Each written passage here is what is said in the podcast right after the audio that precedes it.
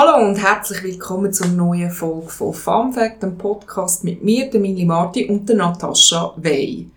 Heute widmen wir uns einem Thema, das äh, kontroverser ist, als man vielleicht am Anfang denkt. Wir reden über Mutterschaft.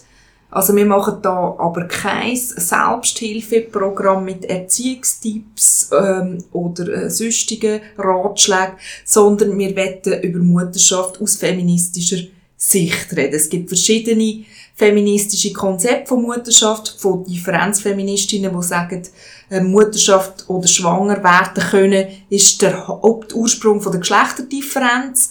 Und es gibt die Konstruktivistinnen, die sagen, ähm, es gibt eigentlich keinen biologischen äh, Unterschied oder sie wollen eigentlich die biologischen Unterschied vollständig überwinden. Wir wollen also der Frage nach, nachgehen, was Mutterschaft ist, ob Mutterschaft vielleicht auch überhöht wird und wie eine feministische Mutterschaft könnte aussehen. Dazu haben wir wie immer einen Gast. Äh, wir haben Andrea Sprecher eingeladen. Sie ist Generalsekretärin von der SP Kanton Zürich. Sie ist äh, Kolumnistin im PS, jede zweite respektive jede dritte Woche. Und sie ist dreifache Mutter. Herzlich willkommen, Andrea. Hallo, auch äh, von meiner Seite. Mein Name ist Natascha Wey und ähm, bevor wir ins Gespräch mit der Andrea steigen, ähm, haben wir wie immer ein paar Zahlen und Fakten noch aufbereitet. Das mal zur Mutterschaft. Wir haben das letzte Mal schon ein bisschen gestreift, äh, wo Minli über Lohnungleichheit noch geredet hat. Jetzt einfach mal grundsätzlich vielleicht zur Mutterschaft. Etwa 70 Prozent der Frauen in der Schweiz haben Kinder, also man kann sagen äh, die Mehrheit oder die überwiegende Mehrheit. Und ähm, Mutterschaft ist nach wie vor einer der Hauptgründe, wieso Frauen die Erwerbsarbeit reduzieren. Ähm, ich habe hier Zahlen zusammengesucht, gemäss Bundesamt für Statistik. Die Zahlen sind aus dem Jahr 2016. Führt die Geburt vom ersten Kind bei Frauen zu einer Reduktion von der Erwerbsarbeit von ungefähr einem Tag pro Woche. Und jede siebte Frau ähm, verlässt den Arbeitsmarkt mit dem ersten Kind, also ist nachher ähm, hauptsächlich Hausfrau und Mutter. Und wenn das zweite Kind kommt, dann ist bei dieser Zahl auch nochmal jede siebte Frau mit dem zweiten Kind steigt vollständig aus aus der Erwerbsarbeit. Ähm, man kann zwar im Verlauf vom, von der Biografie dann nachweisen, dass das Erwerbspensum wieder steigt von den Frauen, wenn Kinder älter werden. Die Arbeitsmarktpartizipation von Frauen mit Kind ist jedoch äh, signifikant tiefer als die von Frauen ohne Kind. Ähm, und bis Kinder etwa neunjährig sind, äh, arbeiten Frauen im Schnitt 50 Prozent. Und man muss vielleicht im Gegenzug sagen, das ist ja eigentlich auch das, was spannend ist, ähm, dass Kind haben oder nicht Kind haben auf die berufliche Situation der Väter keinen Einfluss hat. Im Durchschnitt ähm, haben die Frauen in der Schweiz im Jahr 2015 1,68 Kinder gehabt. Ähm, was man vielleicht kann sagen ist, die hohe Teilzeitquote der Frauen zeigt vor allem eins, dass die Betreuungsarbeit, die Kinder halt auch brauchen, die wird äh, weitgehend individualisiert und von den Frauen gelöst. Die Frauen leisten immer noch etwa 61 Prozent der unbezahlten Arbeit und das hat natürlich dann Konsequenzen, verschiedene ökonomische Nachteile. Einerseits kommen sie beruflich nicht vorwärts. Also nur etwa 63 Prozent der erwerbstätigen Frauen haben eine Stelle ohne vorgesetzte Funktion, so muss man sagen. Also es ist relativ schwierig, äh, Karriere zu machen mit einem Teilzeitpensum. Sie werden, Frauen werden weniger befördert, sie können weniger Weiterbildungen neben dem Beruf machen und sich so äh, beruflich oft auch nicht entwickeln. Und das schlägt sich natürlich am Schluss auch in der Rente nieder, vor allem äh, in der zweiten Säule. Männer haben doppelt so viel Pensionskassenkapital wie Frauen und die PK-Rente der Frauen ist rund äh, halb so hoch wie die der Männer. So viel mal zu Fakten zur Mutterschaft.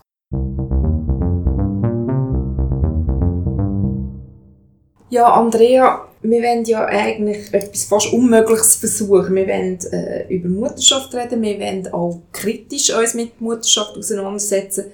Äh, wir wollen vielleicht auch über eigene Erfahrungen reden, aber wir wollen nicht Klischees bemühen. Geht das überhaupt? Also zuerst mal danke für die Einladung für die, zu dieser Runde. Ähm, ich habe jetzt vorhin gedacht, wie kann man denn nicht kritisch über Mutterschaft reden? So wie das Konzept heute verstanden wird oder wie man Mutterschaft heute versteht, habe ich das Gefühl, kann man es nur kritisch beurteilen. Also alles andere fände ich jetzt schwieriger, als kritisch darüber zu reden. Und ohne Klischee ist ebenfalls sehr schwierig. Ich habe das Gefühl, wenn man Mutter wird, dann hat man eigentlich, also das habe ich dann irgendwann mal gemerkt, fängt man irgendwann an, allen Fallen möglichst aus dem Weg gehen. Also man ist ja selber dann wie so klein prädestiniert, in so die Klischeefallen selber reinzugehen. Und man macht es, glaube ich, dann am besten, wenn man immer, immer sich fragt, bin ich jetzt gerade selber in einem Klischee aufgesessen oder ist das, was ich mache, wirklich gut und für mich stimmig? Kannst du ein Beispiel geben für so eine Klischeefalle? Also, man wird so in die Klischees reingedrängt, allein schon mit Mutterschaftsurlaub. Also das machen, glaube ich, alle Frauen so ein bisschen die Erfahrung. Weil es keinen Vaterschaftsurlaub gibt, ähm, ist die Mutter nach hey, zwei Wochen oder noch früher allein mit dem Kind und bekommt dann so die allwissende Kompetenz mit dem Kind. Also sie ist den ganzen Tag mit dem zusammen, sie weiß, wie es tut, wenn es Hunger hat, sie weiß, wenn geht es ihm gut, wenn nicht. Man beobachtet sie ja nonstop. Und dann hat man einen Vorsprung zu den Männern und dann muss man mega aufpassen, finde ich, dass man das dann nicht als gern nimmt. Oder? Und sagt, ich weiss genau, wenn das Kind was will. Äh, und dem Vater sagt, du kommst da nicht raus, weil ich weiss es jetzt besser. Sondern, dass man sich wie auch dort eben zurücknimmt und zulässt, dass eben der Vater äh, genauso eine Kompetenz kann entwickeln zum Kind. Oder? Das ist so ein Fall, der, glaube ich, auch schnell passiert. Also, mir mindestens beim ersten Kind passiert ist. Wo ich wie so die Alleinherrschaft fast übernommen habe. Weil ich so einen Wissensvorsprung hatte. Und das ist natürlich, dort fährt man dann direkt eigentlich so ein bisschen in die, Ei, also so in die Sackgasse rein, wo man dann natürlich auch alle Aufgaben, die mit dem Kind zusammenhängen, an sich reißt, weil man eben das Gefühl hat, man versteht es dann besser. Und das zementiert sich dann ziemlich schnell und dort wieder rauszukommen, ist total schwierig. Also du sagst eigentlich, auch die strukturellen Bedingungen führen ja dazu, wie wir uns dann individuell verhalten in der Mutterschaft. Aber ich würde vielleicht nochmal einen Schritt zurückgehen kann man dann zum Beispiel sagen, dass man als Frau ohne Kind kann über Mutterschaft reden Oder verändert eine Mutterschaft in dem Sinn ähm, so fest, dass man es gerade muss mit eigenen Erfahrungen verknüpfen Also ich selber habe, bevor ich Kind hatte, nicht so gut können über Mutterschaft reden Das muss ich ehrlich sagen. Vielleicht auch, weil es mich zu wenig interessiert hat. Wenn ich mich da mehr mit dem auseinandergesetzt hätte und das Interesse hatte für Mutterschaft ohne Kind, dann wäre das vermutlich möglich gewesen ich glaube auch nicht, dass man einfach besser über Mutterschaft kann reden nur weil man Kind hat, weil dann ist man ja mit drin und vielleicht tut es einem auch den Blick vernebeln, dann so für den Schritt zurück und so vielleicht eben wirklich einen kritischen Blick drauf. Ich glaube, alle können über Mutterschaft reden, wenn sie sich mit dem Thema auseinandersetzen, ob mit oder ohne Kind. Es heisst häufig, oder es sagen auch viele Frauen, es gäbe einen riesigen Druck auf Mütter, oder dass sie gute Mütter sein müssen. Woher kommt der Druck und was ist der Druck? Kommt der von von der Gesellschaft, kommt der äh, von anderen Frauen, kommt der von sich selber. Ähm, wie, wie siehst du das mit dem, dem Druck? Ich glaube, es ist wie so ein Mix aus allem. Ich habe das Gefühl, vor 50, 60 Jahren, wo das hat angefangen dass Frauen sich ausschließlich um Kinder kümmern, und das ist ein relativ neues Konzept, dass die Frau nicht schafft und daheim bleibt und bei den, Kindern bleibt, hat, wo das angefangen hat, sich ändern, dass eben Frauen wieder einer Erwerbstätigkeit nachgehen wollen, hat es, glaube ich, dazu geführt, dass man wie das Bedürfnis hatte, als Frau zwar zu arbeiten, aber gleichzeitig zu beweisen, dass man eben immer noch Mutter ist oder eben das typische Bild von einer Mutter mhm. erfüllt oder und immer da ist für Kinder. Und ich habe das bei meiner eigenen Mutter gesehen, die immer geschafft hat. Sie hat einen unglaublich hohen Anspruch gehabt, zwar zu arbeiten und dort alles zu geben, aber dann gleich so die klassische Mutterrolle völlig zu füllen. Und dort ist es dann schwierig zu sagen. Also sie hat sich sicher den Druck dort selber auferlegt, indem sie einfach doppelt und dreifach hat geschafft im Vergleich mit Männern, die diesen Anspruch wie, wie gar nicht hatten.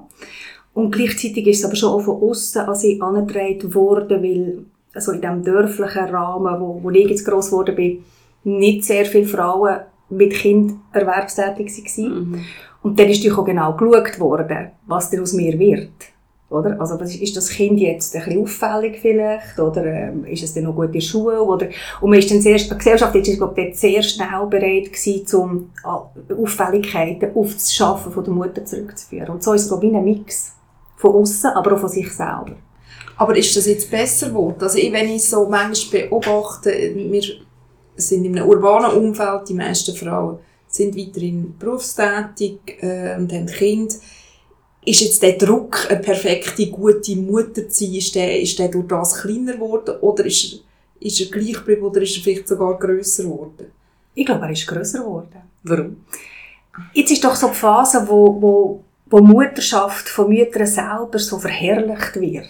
Also fast so mystifiziert, mhm. oder? Also das ist dann so das Ereignis vom Leben, wenn das Kind auf die Welt kommt und man ist Mutter und es eröffnet einem neue Horizont. Und also ich will nicht abstreiten, dass es wirklich den Blick vielleicht aufs Leben ein bisschen ändern. Es ist immerhin ein Kind, das kommt. Das ist ein Mensch, der plötzlich neu im Leben ist. Das ist ja aber eben auch für Väter ein Ereignis oder für alle Eltern und nicht nur für die Frauen, die das, die das gebären. Aber ich glaube, der Druck ist viel grösser geworden, indem man das wie so zelebriert. Und eben auch, und das kommen wir vielleicht später oder jetzt dazu, irgendwie der Natürlichkeitswahn, oder? Wo so, wo so relativ ein neues Phänomen ist, finde ich.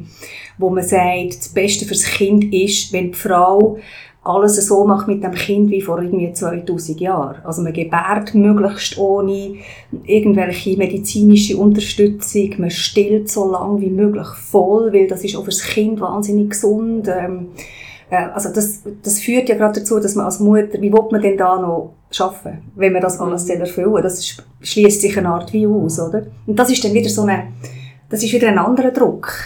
Und das kommt ja sehr oft gerade von sehr urbanen Frauen. Aber das sind ja auch Frauen, die sich als Feministinnen verstehen, häufig.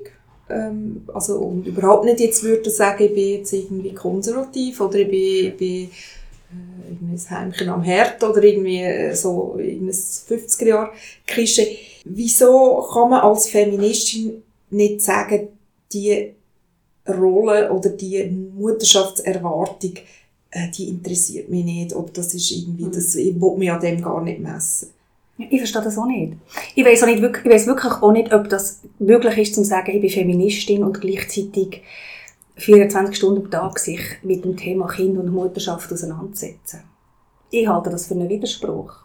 Ich habe es auch noch nie gesehen, dass das mich dann überzeugt hat, das Konzept. Ich glaube nicht, dass das möglich ist. Ich glaube wirklich, der Weg muss sein, dass, es einem, wie, dass man sich aus dem löst. Also ich weiß nicht, wie das euch geht, ihr seid ja auch Mütter. Ähm, also man spürt ja schon ein bisschen, also das fällt an bei so kleinen Sachen, wenn man den Kinder mal in die Schule kommen und dann gibt es die blöden, die blöden Eltern neben, wo man noch muss backen und etwas mitbringen und das sind so kleine Sachen, wo, wo ich mich dann selber auch entdeckt habe, wie ich das Gefühl hatte, ich muss jetzt etwas mega Phänomenales backen, um, ich weiß nicht wem beweisen, dass ich eben trotz meinem Riesenpensum arbeiten und so doch noch in der Lage bin, dann die Rolle zu erfüllen, was zum Beispiel jetzt eh bei Männern die diesen Druck wirklich so nicht haben, die ich noch nie gehört habe. Dass sie dann müssen Cupcakes machen, irgendwie 10 Stunden am Tag, um irgendjemandem noch zu zeigen, wie sie jetzt das, das, das, das fürsorgliche Mutterding irgendwie können, können ausfüllen Also es gibt ja auch Studien, die sagen, dass Mütter heute, auch berufstätige Mütter, gerade im Schnitt mehr Zeit mit den Kindern verbringen als äh, in den 70, 60er, 70er Jahren, wo die meisten Frauen nicht berufstätig sind. Also eigentlich tut man wie etwas kompensieren, wo man meint, allenfalls mehr, mehr haben es durch, durch, durch die Erwerbsarbeit oder durch die Arbeit außer Haus ähm, verloren, oder? Und wenn man, wenn man jetzt eigentlich äh, nicht wird, äh, erwerbstätig sein, dann hat man den Druck gar nicht, dass man das Gefühl hat, man muss ständig mit dem Kind irgendetwas machen. Ich glaube auch, das hat etwas mit einem schlechten Gewissen zu tun, wo halt fest so Frauen schon ansozialisiert wird, von ganz vom Anfang an. Dass man wie halt das Konzept von der Mutterschaft, wie sie jetzt verstanden wird, eben erkennt. Und auch wenn man das ablehnt dann, äh, und das nicht macht, dann aber gleich sehr schnell in dem schlechten Gewissen landet, dass, dass man mit dem Kind eben nicht recht schaut mhm. oder nicht so, wie man sollte. Und das dann versucht zu kompensieren. Oder? Ich glaube, das ist aber auch innerhalb Europa sogar unterschiedlich. Also es gibt andere Länder, zum Beispiel Frankreich, wo glaube viel weniger Zeit äh, die Mütter mit ihren Kindern verbringen, als es zum Beispiel in der Schweiz oder so ist. Wahrscheinlich also gesellschaftlich wahrscheinlich sehr unterschiedlich ausprägt, was ein bisschen Tradition ist im Umgang mit, mit Kindern als Eltern. Also, die, du hast das schlechte Gewissen an, angesprochen, oder? Das hat ja auch damit zu tun, von dem Eigenbild, das man hat, äh, wie, wie eine gute Mutter müsste sein oder was sie müsste machen, eben Küchen backen oder immer jederzeit verfügbar sein. Ähm, haben das Männer auch ein schlechtes Gewissen? Haben Männer auch das Gefühl, ich bin jetzt ein schlechter Vater, weil ich jetzt äh, im Büro bin oder äh, weil ich jetzt im Ausgang bin oder was auch immer. Was ich denke nicht, ehrlich gesagt. Und ich glaube, ich kann eben vorher jetzt wollen, eigentlich an Andrea anschliessen und genau das sagen, oder? Wenn man natürlich über Mutter, also nur über, eigentlich müssen wir über Elternschaft reden, nicht unbedingt über Mutterschaft, weil dann quasi dann, auf, also eine Person derart viel Verantwortung äh, von Anfang an schon übernimmt. Und ich glaube auch, also ein Teil sind sicher Strukturen, aber vermutlich, oder so, was ich auch gesehen in meinem Umfeld bis jetzt, ähm, ist das ja auch nicht so ein ganz bewusster Entscheid, sondern man geht einmal in die Elternschaft und man denkt dann, dass es gleichberechtigter abläuft, als es dann in vielen Fällen am Schluss halt wirklich sich dann ausgestaltet. Und das hat ja schon etwas damit zu tun, äh, inwiefern die Väter können, oder? Ich finde halt schon auch, es, ist, es hat etwas mit dem Willen zu tun. Also klar sind sie limitierter von der, von der Strukturen her, die wir haben in der Schweiz, aber letztlich glaube ich auch, bräuchte es einen relativ grossen Effort von den Vätern, äh, dort halt die Verantwortung auch zu übernehmen und zumindest einen Teil von dem schlechten Gewissen auch zu absorbieren. Aber die Frage ist ja... Frauen hauptsächlich allein. Das ist ein das Problem, ja. oder? Weil die Frauen müssen sich darum und die Rechte und alles erkämpfen. Auch wenn es um das Recht der Männer geht, um Väter sein, respektive eben mehr Zeit vielleicht mit dem Kind verbringen. Aber das ist ja, das ist ja, glaube das Urproblem ist ja, sind ja die Strukturen, die wir haben. Also die Arbeitszeit pro Woche, die so normal ist mhm. in unserem Land, oder mit 40 oder 42 Stunden, ist ja an und für sich darauf ausgelegt, dass es ist so arbeitgeberfreundlich, oder? Also man will den Mitarbeiter möglichst immer am Arbeitsplatz haben. Das ist der beste Mitarbeiter, der, der immer da ist. Teilzeit ist so mittelbeliebt. Und in so einem System ist es für Väter und Mütter gleichermaßen schwierig zu bestehen, wenn man den Anspruch hat, dass man seine Kinder nicht sieben Tage in der Woche fremd betreuen Weil das ist ja der andere Anspruch, den ich zum Beispiel habe. Also ich habe ich habe keine Lust mehr, dem neoliberalen System von ständiger Verfügbarkeit am Arbeitsplatz einfach anzupassen, weil ich halte das grundsätzlich für falsch. Mhm. Ich möchte nicht dem entsprechen, ich möchte etwas anderem entsprechen, nämlich an einem ich möchte, ich möchte einen Job haben mit viel Verantwortung, auch eine Führungsposition und gleichzeitig auch Zeit können haben daheim mit meinen Kindern und meiner Familie oder mit Freunden. Das muss auch nicht, das gilt auch für Menschen ohne Kind. Und die sollten nicht müssen den grossen Teil von ihrem Leben am Arbeitsplatz verbringen. Und wenn man dort ansetzt, oder, dann gibt es dann plötzlich wieder Luft. Ja, aber du hast ja, wie, es gibt ja auch immer die Diskussion rund um den Verzicht. Also so, dass man sagt, ja, man kann ja halt nicht alles haben. Also man kann nicht ein Kind haben und Karriere und noch Freizeit und noch dieses, sondern irgendwo äh, geht vielleicht das Konzept auch nicht auf, weil der Tag auch nur 24 Stunden hat. Also wie, wie, wie schafft man denn das konkret, wenn man wirklich findet, hey, ich will nicht verzichten oder respektive ich sehe nicht ein, warum ich äh, nicht mehr arbeiten kann, weil ich mache meinen Beruf gerne, je nachdem. Aber ich möchte gleich auch mein Kind ab und zu sehen und nicht irgendwie nur von weitem und nur auf Fotos. Und gleichzeitig, ja, auch sonst äh, mehr politisch engagieren, mehr sonst engagieren wie macht man denn das wirklich, oder? Im Moment ist das schwierig, weil eben die Strukturen nicht da sind, respektive das System anders aufgebaut ist. Im Moment haben wir ja ein Arbeitssystem, das darauf ausgelegt ist, dass immer noch eine Familie so aufgebaut ist, dass einer voll schafft und beruflich alles gibt und die andere Person, meistens auch eine Frau, ist daheim, schafft nicht und schaut dann so im Backoffice, mhm. oder? So in, in, in den vier Wänden daheim. Und so funktioniert das einwandfrei für die Wirtschaft, weil da haben sie genug Leute, die einfach dann einmal da sein, wenn nötig. Und darum funktioniert das ja nicht. Aber was, ist denn die, was wäre denn die ideale Arbeitszeit? Statt 42 Wochen. In der Schweiz hat man 42 Stunden mhm. Woche. Was wäre für dich die ideale Arbeitszeit? Nicht mehr als 30, 32 Stunden. Alles andere macht überhaupt keinen Sinn, finde ich. Kannst du dann noch einen anspruchsvollen Job machen in 30 Das ist aber immer, das finde ich aber die spannendste Frage. Wir haben die, als ich vor 100 Jahren mal am Kantonsrat war, habe ich irgendwie so Teilzeitpräsidien am Obergericht gefordert. Einer von meinen, glaube ich, zwei Vorstößen. Und ähm, das ist dann abgelehnt worden von der bürgerlichen Seite, wo hat gefunden, das geht eben nicht, weil man sie ja dann eben nicht vor Ort und das ist ganz furchtbar und dann funktioniert der Betrieb nicht mehr. Oder? Aber die, die das haben gesagt, sind ja an dem Montag, wo der Kantonsrat stattfindet, den ganzen Tag im Kantonsrat. Mhm. Also die haben genau. sogenannte Führungspositionen oder sogar Firmen und so und offenbar geht es ja dann gleich, dass die mindestens einen Tag, genau, ja. es ist ja dann gleich möglich, dass die einen ganzen Tag dort sitzen, dann haben alle noch Kommissionssitzungen, das heisst, nochmal einen halben Vormittag mindestens oder Nachmittag fällt weg. Also es funktioniert ja offensichtlich. Es ist möglich.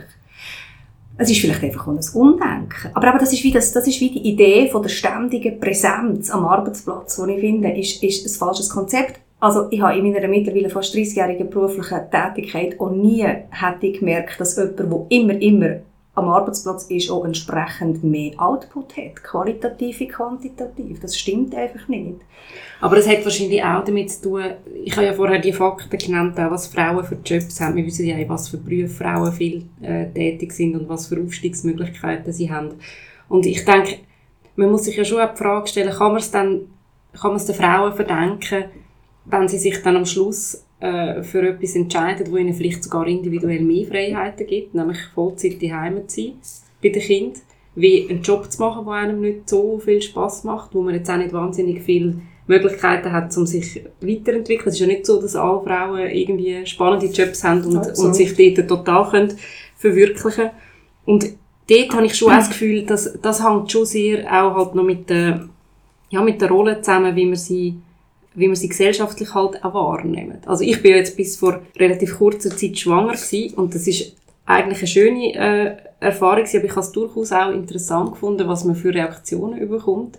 Nämlich, also klar freut sich das Umfeld grundsätzlich, wenn Leute Kinder bekommen, aber es ist doch nichts in meinem Leben bis jetzt so positiv bewertet worden, ähm, wie die Schwangerschaft. Und das habe ich jetzt schon auch noch krass gefunden. Weil du jetzt deine biologische Bestimmung Ja, es hat teilweise ein bisschen den, also den Beigeschmack, es ist natürlich nicht so gemein gewesen, aber ich habe dann teilweise schon auch gefunden, also ich mache jetzt auch schon eine Weile Politik und ich habe auch sonst schon Sachen geleistet in meinem Leben und es ist, es hat mich erstaunt, ähm, wie, wie klar, also krass die Reaktionen gewesen sind und das wiederum kann ich schon nachvollziehen, also es macht einem ja auch ein bisschen süchtig, oder? So Anerkennung von anderen Leuten. Und wenn einem dann immer wieder gesagt wird, das ist jetzt super, dann kann, kann ich mir das vorstellen, dass das einen Reiz hat, sich total in das hineinzugeben. Ja, Jetzt nicht aber an hast persönlich. wirklich die Anerkennung? Also ich habe eher das Gefühl, du hast eigentlich beruflich viel mehr Anerkennung wie, wie, wie als äh, jetzt Längerfristig Mutter wahrscheinlich oder als, schon, ja. Vielleicht während der Schwangerschaft. ja, ja. Ja, ja, ja. aber das habe ich ja eigentlich das Schwierigste gefunden, teilweise an dem Mutterschaftsurlaub, dass ich das Gefühl habe, ich bin jetzt so ganz allein daheim, es ist kalt draussen,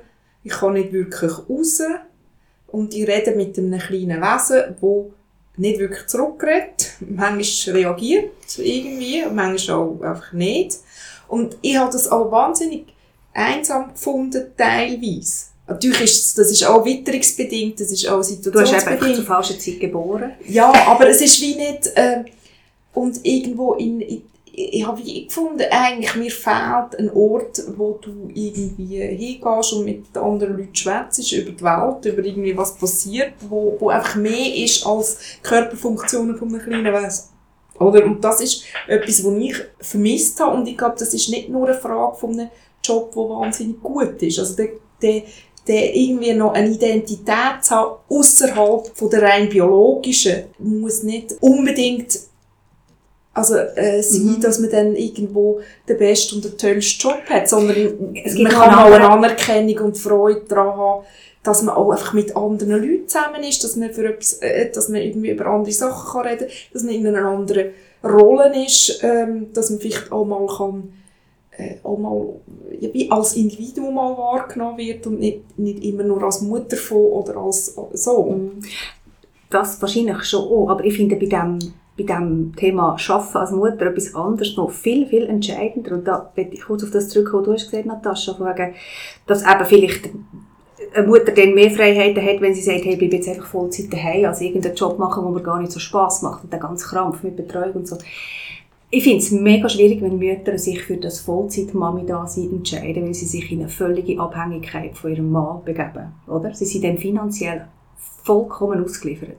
Und natürlich, wenn die Ehe und die Beziehung wunderbar funktioniert, ist das immer schön, aber ich meine, es nimmt ja der Frau dann jede Möglichkeit, sich auch, wenn es nötig ist, zu lösen von einer nicht sehr schönen Beziehung oder und weil sie dann A, keinen Job hat und schon länger nicht mehr geschafft, B, wahrscheinlich keine finanziellen Ressourcen in irgendeiner Form Mhm. und dann ist es dann C, auch noch schwierig, einfach gerade wieder so eine Arbeit zu finden, wenn man ein paar Jahre aus dem Berufsleben raus war. Ich bin ja immer für Wahlfreiheit für alle und jede, aber in dieser, dort habe ich wie das Gefühl, dass das etwas sehr Schwieriges ist, wenn eine Frau ganz aufhört zum Arbeiten. Ja, jetzt Oh. sind wir aber am, ich finde jetzt sind wir am spannenden Punkt für, in dem Sinn für uns als Linke, oder? Was ist denn, also was, wenn wir dann gesellschaftlich das möglich ist? Also sind wir gesellschaftlich, setzen wir uns für ein Modell ein, wo man kann sagen, es soll doch jede Person die Wahlfreiheit haben. Man kann ja auch sagen, jetzt ist das System gemein und darum müssen alle arbeiten und das wollen wir nicht. Aber wenn wir dann als Sozialdemokratinnen, dass man kann Vollzeitmutter oder Vollzeitvater sein, wenn man das will, oder wenn man, dass alle einen gewissen Teil von ihrem Leben mit Erwerbsarbeit noch verbringen. Das finde ich ist eigentlich, Ich will einfach nicht, dass das- immer die Frau die ist, wo, wenn es dann mal schief geht, einfach alleinerziehende Mutter wird. Und das ist das Armutsrisiko 1, glaube ich, in der Schweiz. Und das ist wirklich bitter und unendlich hart. Und das passiert einfach genau dort vor allem, wo, wo eine Frau hat aus was für Gründen auch immer, sich aus dem Erwerbsleben völlig zurückgezogen und dann plötzlich steht sie allein da mit einem Kind. Das sind wirklich grausame Biografien. Und das muss man als Linke gerade versuchen, zum um sich überlegen, ob es Lösungen gibt. Ich kann natürlich kann ich nicht ernsthaft wollen, dass man jeden in diesem Land verordnet, um immer ein gewisses Pensum zu schaffen. Das sicher nicht. Aber man müsste sich schon überlegen, wie man diese Fallen kann abfedern kann. Dass das irgendwie dann eben nicht zu solchen Ergebnissen führt. Aber ich denke auch, also wenn, es ist auch die Frage, redet man über eine ideale Welt, oder? Wo äh, niemand müsste materielle Nöte erleiden, niemand müsste irgendwie äh, arm sein, äh, weder im Alter noch allein noch irgendwie. Ähm, jeder das kann machen, was ihn, ihn, ihn, oder sie persönlich glücklich macht, oder? In einer idealen Welt. Könnte man sagen, das ist sicher ein, ein, im Prinzip ein Ziel, aber wir sind sehr weit von dem entfernt, oder? Und, und ich finde auch die Unabhängigkeit und, und, und auch die Freiheit und Eigenständigkeit von Frau, respektive auch von Männern, ist, finde ich, ein relativ höchstes Gut. Mhm. Und auch ein relativ äh, erstrebenswertes Gut. Das heisst, dass nicht immer muss 100% 60 Stunden in der Woche äh, Nein, aber sowieso nicht. Oder? Aber sowieso absolut nicht. Oder? Und ich, man kann absolut sagen, das System ist jetzt irgendwie familienfeindlich und es ist strukturell äh, arbeitnehmerfeindlich. Aber ich denke, die Freiheit können zu sagen, ich gehe jetzt in einer Beziehung ist eigentlich ein sehr höchst Gut. Mhm. Und das kannst du nicht, wenn du abhängig bist oder wenn du so abhängig bist. Durch, eben, man kann sagen, ich könnte, wenn ich wette, oder? Es ist ja immer eine Potentialität. Also, wenn man jetzt sein Pensum reduziert, dann kann man ja vielleicht auch wieder mehr schaffen, oder? Dann mhm. ist man noch nicht irgendwie am, am Ende. Aber wenn man vollständig aussteigt, aussteigt, das ist wirklich, denke ich, schwierig und ich finde es auch nicht, äh, nicht unbedingt erstrebenswert. Und gerade in unserer Gesellschaft, wo eigentlich der Wert immer noch sehr stark über die Erwerbsarbeit definiert wird, dann kann man sagen, das ist eigentlich falsch, aber äh, dann müssen wir über das Grundeinkommen reden oder dann müssen wir über irgendwie andere, andere grundsätzlich andere Wirtschaftsmodelle reden. Und ich finde es schwierig, äh, wenn man eine Diskussion führt, wo dann sagt, ja, das Ziel ist quasi die Überwindung vom Kapitalismus, das kann man schon finden, mhm. aber das hilft uns jetzt im Moment nicht, Probleme zu lösen. Vielleicht noch ähm, ein, andere, oder ein anderer Aspekt. Wir, jetzt, also wir reden über Mutterschaft und haben uns jetzt gefragt, oder, ist, also gibt es eine feministische Form von Mutterschaft? Ich finde, wir können auch grundsätzlich die Frage stellen, ist es überhaupt feministisch, Kind zu haben? Es gibt ja jetzt das Buch von der Autorin, das ich leider vergessen habe, wie sie heißt, wo jetzt gerade rauskommt, das ich aber eigentlich gerne würde lesen ähm, wo ja sagt, sei, eigentlich sei heute wirklich feministisch Weg, kein Kind zu haben. Was sagt ihr zu dem? Ich habe dann einfach, also ich habe es nicht gelesen und darum ist es so schwierig, ich weiß nicht genau, wie sie argumentiert, dann an Detail, oder? Aber ich fände das jetzt, wie wenn ich würde aufgeben oder? Ich würde ja dann sagen, damit ich ein selbstbestimmtes Leben führen kann, ein freies, kann ich kein Kind haben, weil das hindert mich an dem. Und ich glaube nicht, dass das Kind mich an dem hindert, sondern das drumherum. Mhm. Und da würde ich mich ja etwas berauben, was ich ja sehr schön finde. Also Kind haben ist etwas sehr Schönes und ich würde das jetzt glauben, also man weiß ja, wenn man keine hat, Gott sei Dank nicht, wie es dann ist, wenn man hat und darum ist es okay, aber jetzt, wo ich weiss, wie es ist, wenn man ein Kind hat, fände ich das wahnsinnig schade, wenn das nicht so wäre. Und eben, ich habe das Gefühl, ich würde mich dann am System so wie, über mich so wie geschlagen geben. Mhm. Also ich sehe es eigentlich persönlich gleich. Ich glaube auch, was ich aber wichtig finde, ist, dass wie Mutterschaft nicht zwingend ist. Man muss kein Kind haben. Das hast du vorhin, nicht, eine du, Frau Natascha nicht... vorhin hat gesagt, oder, wie sie in der Schwangerschaft so ist, irgendwie beglückwünscht worden, Art, also richtig, also zwischen den Zielen oder auch wirklich richtig, weil du jetzt deine biologische Erfüllung mhm. so irgendwie äh, vollziehst. Das ist natürlich der andere Druck auf Frauen, die jetzt eben kein Kind wollen oder können haben, die dann auch wahrscheinlich schon immer spüren, dass man ihnen eben so wie, dass sie irgendwie die Erfüllung jetzt, also dass sie da nicht ganz alles gemacht haben, was sie hätten müssen in ihrem Leben. Ich würde jetzt aber gleich gerne mal äh, auf die Überhöhung zurückkommen, die wir am Anfang diskutiert haben, Andrea. Und zwar ist ja das schon auch ein bisschen verbunden mit der Vorstellung, die wir haben von Biologie. Also, wo doch immer noch recht stark auch wirken, oder? Dass man den Frauen ja auch gewisse Aufgaben zuschreibt, weil man das Gefühl hat, sie können es halt einfach besser. Mhm. Das ist so, ja. Also, wir erleben immer wieder, wie so wie es so heisst, dass äh, Mütter gewisse Sachen besser können, also besser trösten oder, oder eben das Kind können besser sonst beruhigen und ich halte das wirklich für einen völligen Seich. Ich glaube nicht, dass das irgendwie eine Studie gibt. Ich glaube nicht, dass Frauen wirklich irgendwie biologisch wie, wie mehr in der Lage sind, zum, zum Kind betreuen oder trösten. Es ist aber natürlich, ich glaube auch mega gut gemeint, wenn Leute das sagen, weil sie eben die Mutter so ein bisschen bewundern, weil die Mutter etwas, etwas Wunderbares und etwas Grosses ist. Aber gleichzeitig ist es ja wie auch Basis für den Druck. Also wenn man einer Frau sagt, du hast von Natur aus gewisse Eigenschaften gegenüber deinem Baby oder deinem Kind, die ein Mann nicht hat, führt das ja dazu, dass du das Gefühl hast, du musst ihn das so ausüben, weil sonst ist ja niemand anders da. Ja. Und das finde ich aber noch, das ist dann wieder, das ist dann ein weiterer Teil vom Druck, den ich wahnsinnig schwierig finde. Weil da muss man ja zuerst mal zum Schluss kommen, so, nein, das stimmt nicht. Mein Mann kann genauso gut zu meinen Kindern schauen oder meine Kinder trösten wie, wie ich. Und das ist dann wieder so eine Zuschreibung, die wahnsinnig schwierig ist, um sich von der wieder zu lösen. Ich finde, es hat auch teilweise so, so wie etwas Irrationales. Das hast du ja am Anfang auch angesprochen. Also die Frage von Biologie oder von Natur mhm. wo du dann immer äh, ein gewisses Idealbild transportierst, wie eine Mutter äh, sein, schon von der Schwangerschaft bis wahrscheinlich bis das Kind irgendwie 90 ist, oder?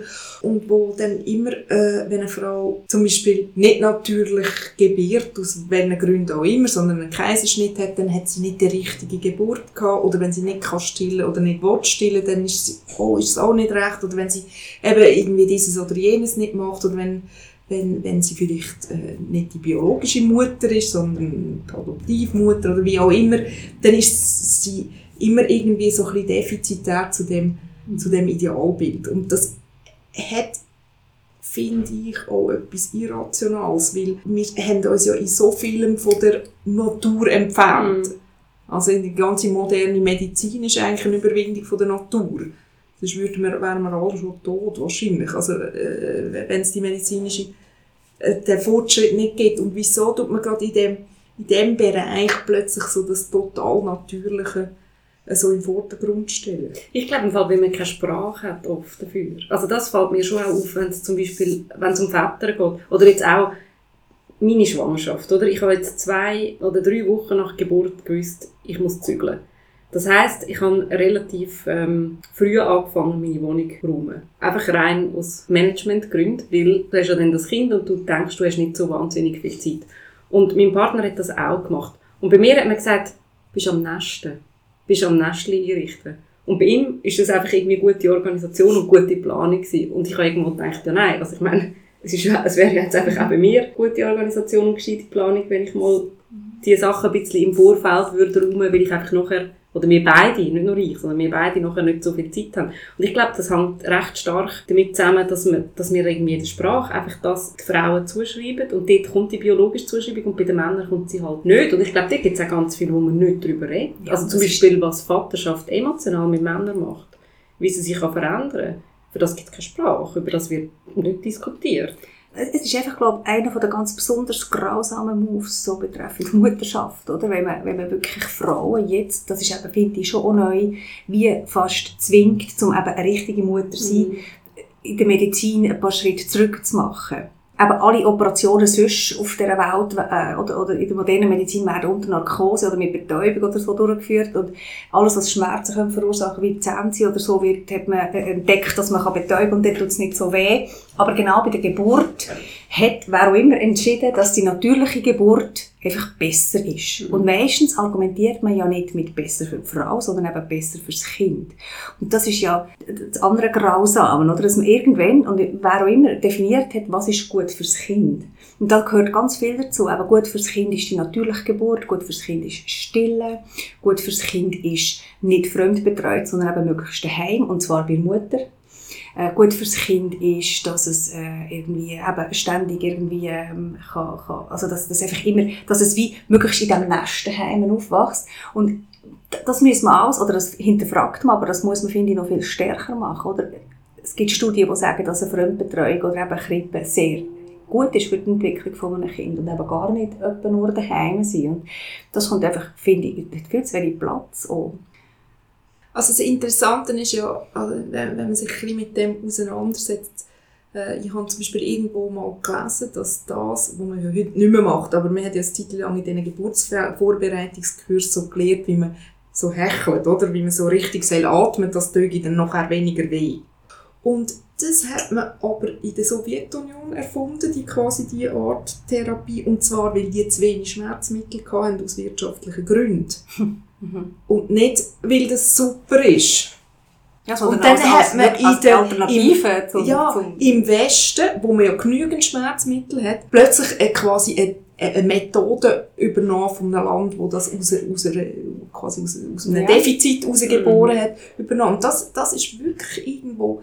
Ja, und, eben, und das ist wieder das Bedürfnis vom Kind, wo man aber auch nicht weiss, ob das wirklich das Bedürfnis vom Kind ist, einfach ähm, über alles stellen und wer dann wieder muss einen Schritt zurück machen, ist die Frau. Aber Es was ist ja immer die Frage- Kind, wenn, wenn, wenn die Frau Schmerzen hat? Eben, das weiss ich sagen, ja, das ist, ich weiss nicht, ich, Also weiss, das ich, kenne keine Studie, die sagt, dass das für das Kind wahnsinnig viel angenehmer ist, sich ein paar Stunden durch einen engen Kanal zu zwängen, wie, wie ein Kaiserschnitt geboren Ich weiss es wirklich nicht. Aber es ist ja eine Art wie eine Frage von der Ursünde, oder? Die Frau Eben. muss ja um den Schmerzen gebären, weil sie ja damals den Äpfel gegessen Genau. hat, oder? Das ist, das ist äh, Im. Grunde arbeiten Frauen heute noch ihre Ursünde ab.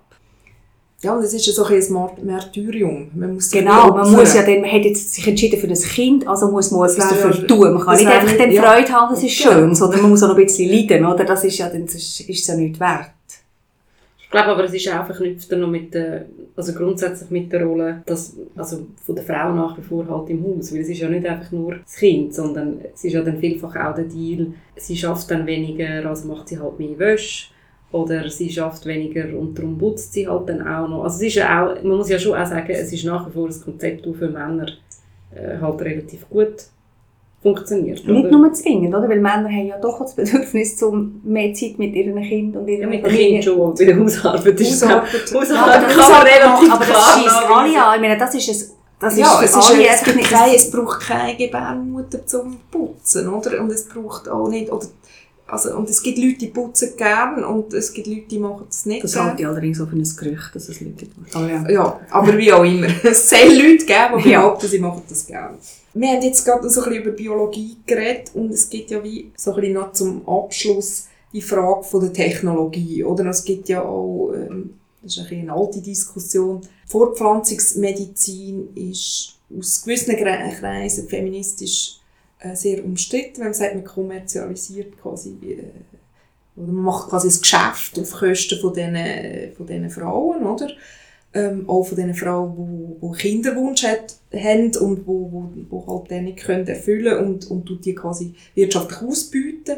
Und es gibt, und gleichzeitig werden auch Frauen ausbieten, zum Beispiel in der Leihmutterschaft, weil sie ihren Körper müssen, müssen quasi verkaufen und es gibt, es hat aber auch immer Feministinnen gegeben, die, die in dieser äh, Fortpflanzungsmedizin auch auch eine Art äh, feministische Befreiung gesehen haben und gesagt haben, mit dem kann man sich von dem Joch von der Biologie, wo wir vorher beklagt haben, auch, auch ein- auf eine Art befreien, oder? Man muss dann nicht mehr selber unbedingt gebären, oder man muss nicht selber unbedingt äh, dieses oder jenes, oder man ist nicht mehr äh, Sklavin von der biologischen Uhr, oder? Man kann dann irgendwie später gebären, oder gerade wenn es einem ein bisschen besser passt. Ähm, ist das ein feministisches Thema, oder oder ist es eigentlich letztlich vor allem eine ethische Frage? Und da bin ich der Meinung, dass es halt nicht an uns ist, zum anderen Menschen, die jetzt selber kein Kind können haben aus welchen Gründen auch immer, das einfach vorzuenthalten und ihnen zu sagen, die Natur hat jetzt halt entschieden und du musst dich mit dem abfinden. Weil man überall sonst, wenn die Natur entscheidet, zum Beispiel mit einer Krankheit oder mit anderem, ähm, ist man ja, gibt es ja einen Konsens, dass man versucht, da gegen die Natur zu arbeiten oder und, und Menschen zu heilen oder ihnen zu helfen, bei was auch immer. Und für mich geht das in die gleiche Kategorie, oder? Wenn es möglich ist, zum Menschen mit Kinderwunsch dazu zu verhelfen, also jetzt nicht nur mit Leihmutterschaft, auch anders, dann sollte man das machen. Was aber wichtig ist, aus feministischer Sicht finde ich, dass man halt die Rahmenbedingungen klärt, oder? Was natürlich im Moment, glaube ich, wirklich ein Problem ist, ist, dass viele Frauen halt in sehr prekären Verhältnissen dann Leihmütter sind. Und es wirklich eine Art Ausbeutung gibt dort, oder? Und das ist einfach, weil es nicht reguliert ist. Wenn man dort, kann, wenn man dort etwas machen kann, dass die Frauen besser geschützt sind, finde ich, muss man das zulassen. Wie siehst du das, Natascha? Ich glaube, es ist eine ethische Frage. Also, die, die, es ist ja verboten in der Schweiz. Die Frage von der Ausbeutung, ähm, die finde ich, also, die hat Andrea jetzt angesprochen, die ist klar irgendwo durch. Also dass es, es gibt ein Gefälle, oder? Vor, also das Nord-Süd-Gefälle vor allem sind ja glaube vor allem auch Frauen aus Indien, die sehr oft äh, Leihmütter sind. Was für mich schon nicht ganz klar ist, oder wenn man jetzt zum Beispiel die Abtreibungsdebatte nimmt, sagt man immer relativ stark «My Body, My Choice», was ich eigentlich auch finde, äh, das ist, also das ist äh, ein wichtiges Argument, oder eigentlich das Argument von der Selbstbestimmung, wie sich das in der Leihmutterschaft dann wirklich kann ausgestalten, weil ich finde, in der Schwangerschaft ist schon mal etwas an, also es ist Findest du jetzt? Ja, weil ich finde, du stellst ja deinen Körper zur Verfügung. Ja, aber das ist eben dein Körper und deine Eben. Wahl, wo du sagst. Ja, aber da gibt es natürlich mehrfach Schwierigkeiten dann von was, was ist, wenn du dich während dem Prozess umentscheidest und so weiter und so fort. Also das, Mhm. da finde ich jetzt schon Fragen, wo aber ich glaube, in idealen ganz- würden wir ja davon ausgehen, dass eben jemand dann aus freien Stück entscheidet, dass er eine Leihmutterschaft ja, zu machen. aber du kannst natürlich auch das freie Stück nach fünf Monaten entscheiden, sodass du jetzt nicht mehr willst. Also, oder es gibt, ich glaube einfach, es gibt doch Situationen, wo, Ja. wo nicht ganz einfach lösbar sind. Ja, aber ich, ich, ich habe wirklich manchmal auch das Gefühl, es ist ein eine ähnliche Diskussion wie bei der Prostitution. Also wo man ja auch kann, äh, sehr kritisch anschauen kann, Mhm. aber auch viele damit argumentieren und sagen, es ist irgendwo eine Frage von der Selbstbestimmung. Und wenn die gegeben ist, wieso sollte denn eine Frau nicht können sagen, ich möchte Leihmutter sein? Also ich finde es wirklich eine schwierige Frage. Ja. Ich sehe all die Ausbeutungsprobleme und ich bin dort auch so ein bisschen nicht total Ich finde bei der Ausbeutungsgeschichte eine Äh, schwierige Frage, aber äh, zum Beispiel in den USA, wo ja ein extrem liberales äh, Fortpflanzungsmedizin äh, hat, gibt es relativ viele Leihmütter, die mindestens sagen, vielleicht, also vielleicht sagt man das auch, wo, wo sagen, das Finanzielle ist nicht im Vordergrund, sondern, sondern das Motiv, jemandem wollen zu helfen. Mhm. Also jemandem, der nicht kein Kind haben kann, wollen, wollen zu helfen, ein Kind zu haben. Das sind viele auch religiöse, aus religiös motivierte Frauen. Und wieso soll man das nicht dürfen, wenn das jemand möchte? Oder? Und dort finde ich, bist du wirklich irgendwo in, einer, in, in einem Dilemma, weil ich finde, es stimmt, es ist, es ist nicht das Gleiche wie ein Samenspende, oder? Mhm. Es ist körperlich wirklich äh, eine total andere äh, Erfahrung, aber oder? Wo, ist, wo kann man jemandem vorschreiben, nicht seinen Körper so zu verwenden, wie er wie er das das möchte? Oder sie. Ja, wobei, Oder ich glaube, also das ist ja mein sie. Argument. Ich glaube, ich finde, es ist eben nicht ganz analog Prostitution. Weil in der Prostitution wird relativ oft äh, argumentiert, dass äh, wegen der körperlichen Unversiertheit von der Frau oder dass sie das psychisch schädigt und so. Und das, ich glaube, die Fälle gibt es. Ähm, genauso wie es die Fälle gibt, wo es total selbstbestimmt kann ablaufen Aber was ich meine ist, dass du trotzdem neun Monate lang deinen Körper zur Verfügung stellst und das kann, es gibt relativ viele Sachen, die können passieren können. Oder es hat auch Fälle gegeben, wo äh, die Kinder behindert auf die Welt sind und dann wollen sie Ja, das äh, die, Eltern, also die, die Adoptiveltern nicht mehr. Und, oder ich finde einfach, es ist nochmal etwas anderes, Mhm. wenn ein Mensch Absolut. involviert ist und wie klärt man das. Ich sage nicht, dass das nicht äh, der Fall kann sein, dass man als Frau völlig selbstbestimmt kann sein, man will eine Schwangerschaft austragen für jemand anderen. Das ist nicht etwas, was ich nicht glaube. Ich denke einfach, das zu regulieren und das ethisch sauber zu lösen, das finde ich relativ eine grosse Herausforderung. Also ich habe dort nicht irgendwie alle Fragen. Absolut. Gelöst. Also, Das stimmt. Das stimmt. Gut.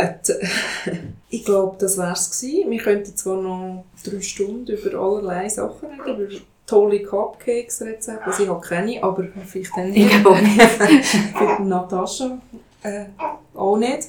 Gut, ähm, dann beenden wir da an dieser Stelle äh, die heutige Folge von Fun Fact. Die nächste Folge ist mit der Patricia Leri zum Thema Repräsentation von Frauen in den Medien. Das gewesen. Danke fürs Zuhören. Liket uns auf Facebook oder folgt uns auf Instagram und äh, empfehlen uns doch weiter.